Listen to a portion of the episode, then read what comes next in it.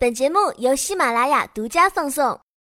Hello，大家好，我是英国豹姐。在之后的栏目中，会有我的小豹妹每周给你分享发生在世界各地的奇闻趣事。欢迎大家锁定关注我的电台吧。欢迎收听本期豹姐说腐国特别节目。大家好，我是豹妹小雨。在之前的节目中，豹姐跟大家分享了很多关于英国的趣味知识。今天呢，我们邀请了鲍姐的助理听话来跟我们分享她在英国留学的故事和经验。我是在中国传媒大学毕业以后去了这个英国的谢菲尔德大学读文化创意产业，然后在英国待了一年的，念完了一年的硕士，然后回国的。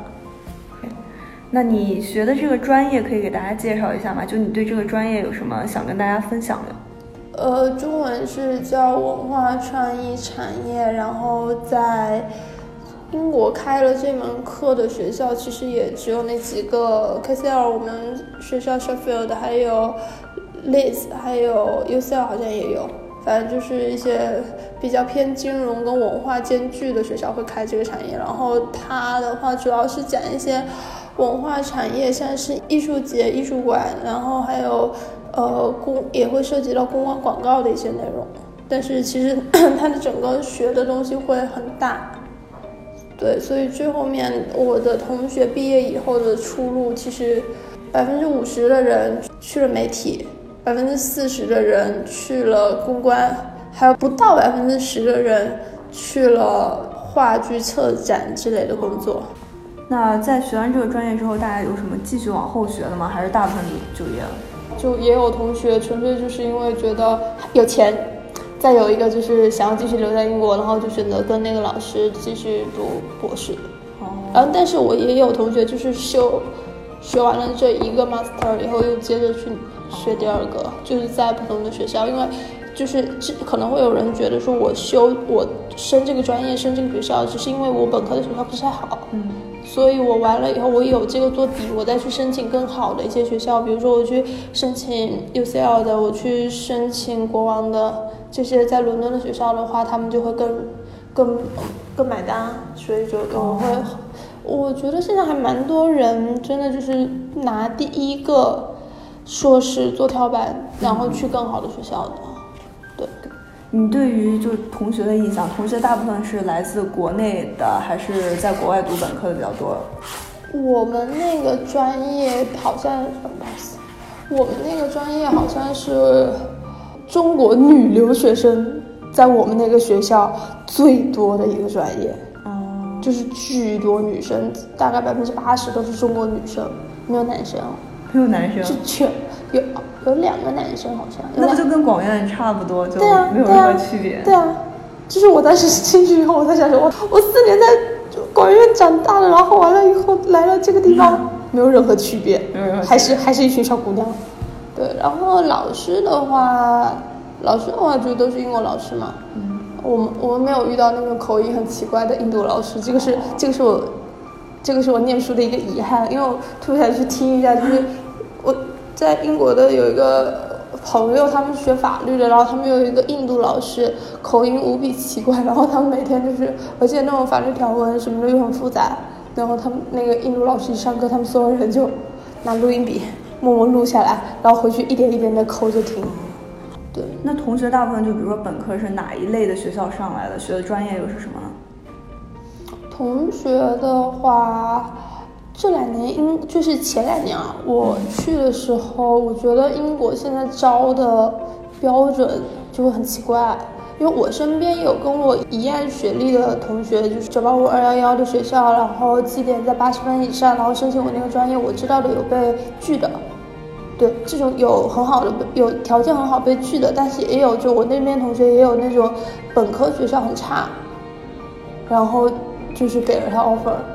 就我觉得就申请这个东西是一门玄学，你说不好，申请这个东西真是玄学。整个你在英国留学和你所在的城市有没有什么特别的印象？就是我在英国的时候，我除了自己待的谢菲尔德、谢菲尔德，我们就是平时会去别的城市里面找其他同学玩嘛。所以一个印象就是伦敦，就是英国吧，除了伦敦它是一个城市以外，其他的地方都是村儿。就不管说它平时看起来多么好看，它都是个村儿。也不是也不是说它就是城市设施怎么样，就是整个。环境跟生活节奏都还会蛮小的，都还会蛮安静的。但是英国的话，你就基础设施都很好嘛，所以你在哪里生活其实都还蛮开心的。而且我们那个城市有一个很大的特点，就是我们那边中餐特别好。哦，谢菲尔德差不多是那一片，就是我们还算是北边一点的，南边的学校他们可能就是周末了就跑去伦敦吃中餐，但是哦就像曼彻斯特啊什么，他们就会跑到我们那边专门去找中餐。哦，OK，这就引到我们下面的问题，就通常来说，你是如何解决自己的伙食的？就自己做，学校食堂、外卖，还是在外面吃？我们学学校没有食堂这个东西，就一个小的 cafe，就是卖点。我们我想想，我们那个 cafe 卖过最神奇的东西，卖过饺子，卖过面，但就是现成的那种，然后拿那个咖啡那个热水泡一下，然后就贼难吃。然后一份大概是小的泡面一样的东西嘛，然后一份饺子大概是卖四磅还是五磅，换成人民币大概四四三四十块钱，哦然后还不好吃。然后，但是如果是平常我自己的话，开始我刚过去上语言课的时候，我我有一个四周的语言课，嗯，然后那个时候就大家刚过去，我靠，巨巨积极，所有人每天就跟室友一起做饭，轮流做饭带便当。然后后来持续了一个月以后，真的开始上正课了，压力太大了，受不了了，然后要就开始进入了买个面包吧，买个三明治吧，哎呀不吃了吧，就这样的节奏了。但是平常的话，如果说算大的过年啊，然后圣诞节这种的话，其实大家会选择就是自己在家里就每个人做一点东西，然后自己一起吃。但是我们那边还有一个特别好，就是伦敦的自助火锅是应该是十九磅九九，哦十九磅九九的自助火锅，我们村里面大概只要十二磅九九，哦火锅加烧烤，自助。对，就随便拿。OK，如果让你重新选，你还会出国留学吗？选择的专业和国家会有什么不一样？我觉得如果再再选一次的话，我可能会选择先工作，先工作一阵子再出去念书。就是我现在给身边的小朋友的建议也是，你们最好就就算说没有先工作，也至少先去实习一下，嗯就是有一点跟社会接触的经验，你再出去念书，要不然纯粹就是我什么都不管，我就我就是因为我爸妈有钱就出去玩了，我觉得还还蛮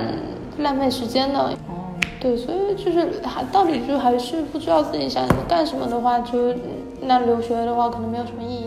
你刚才这个算一个对留学的小伙伴们的建议。那除了这个建议之外，你能再给他们提出两个你小建议吗？这个建议其实倒不是专门给英国的，就是我身边所有的留学的朋友，因为去美国的也很多，然后也有很多人是，就是我本科的同学去了美国，然后大家有的时候会有一个很明显的就是心态失衡的问题，因为你出去念书以后，你真的会看到很多人。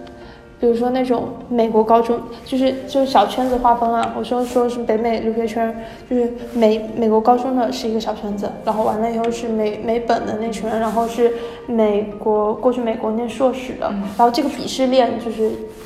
嗯一层一层一层的，然后有的人会过去念书以后，就在这个鄙视链里面有点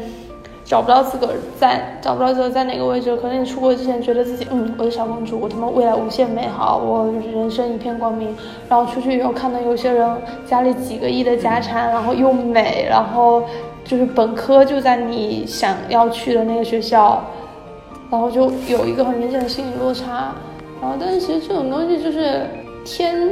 老天给你多少，你能做到多少，这个是最后还是要看大家自己个人的本事。就是老去跟别人比的话，就会活得很累。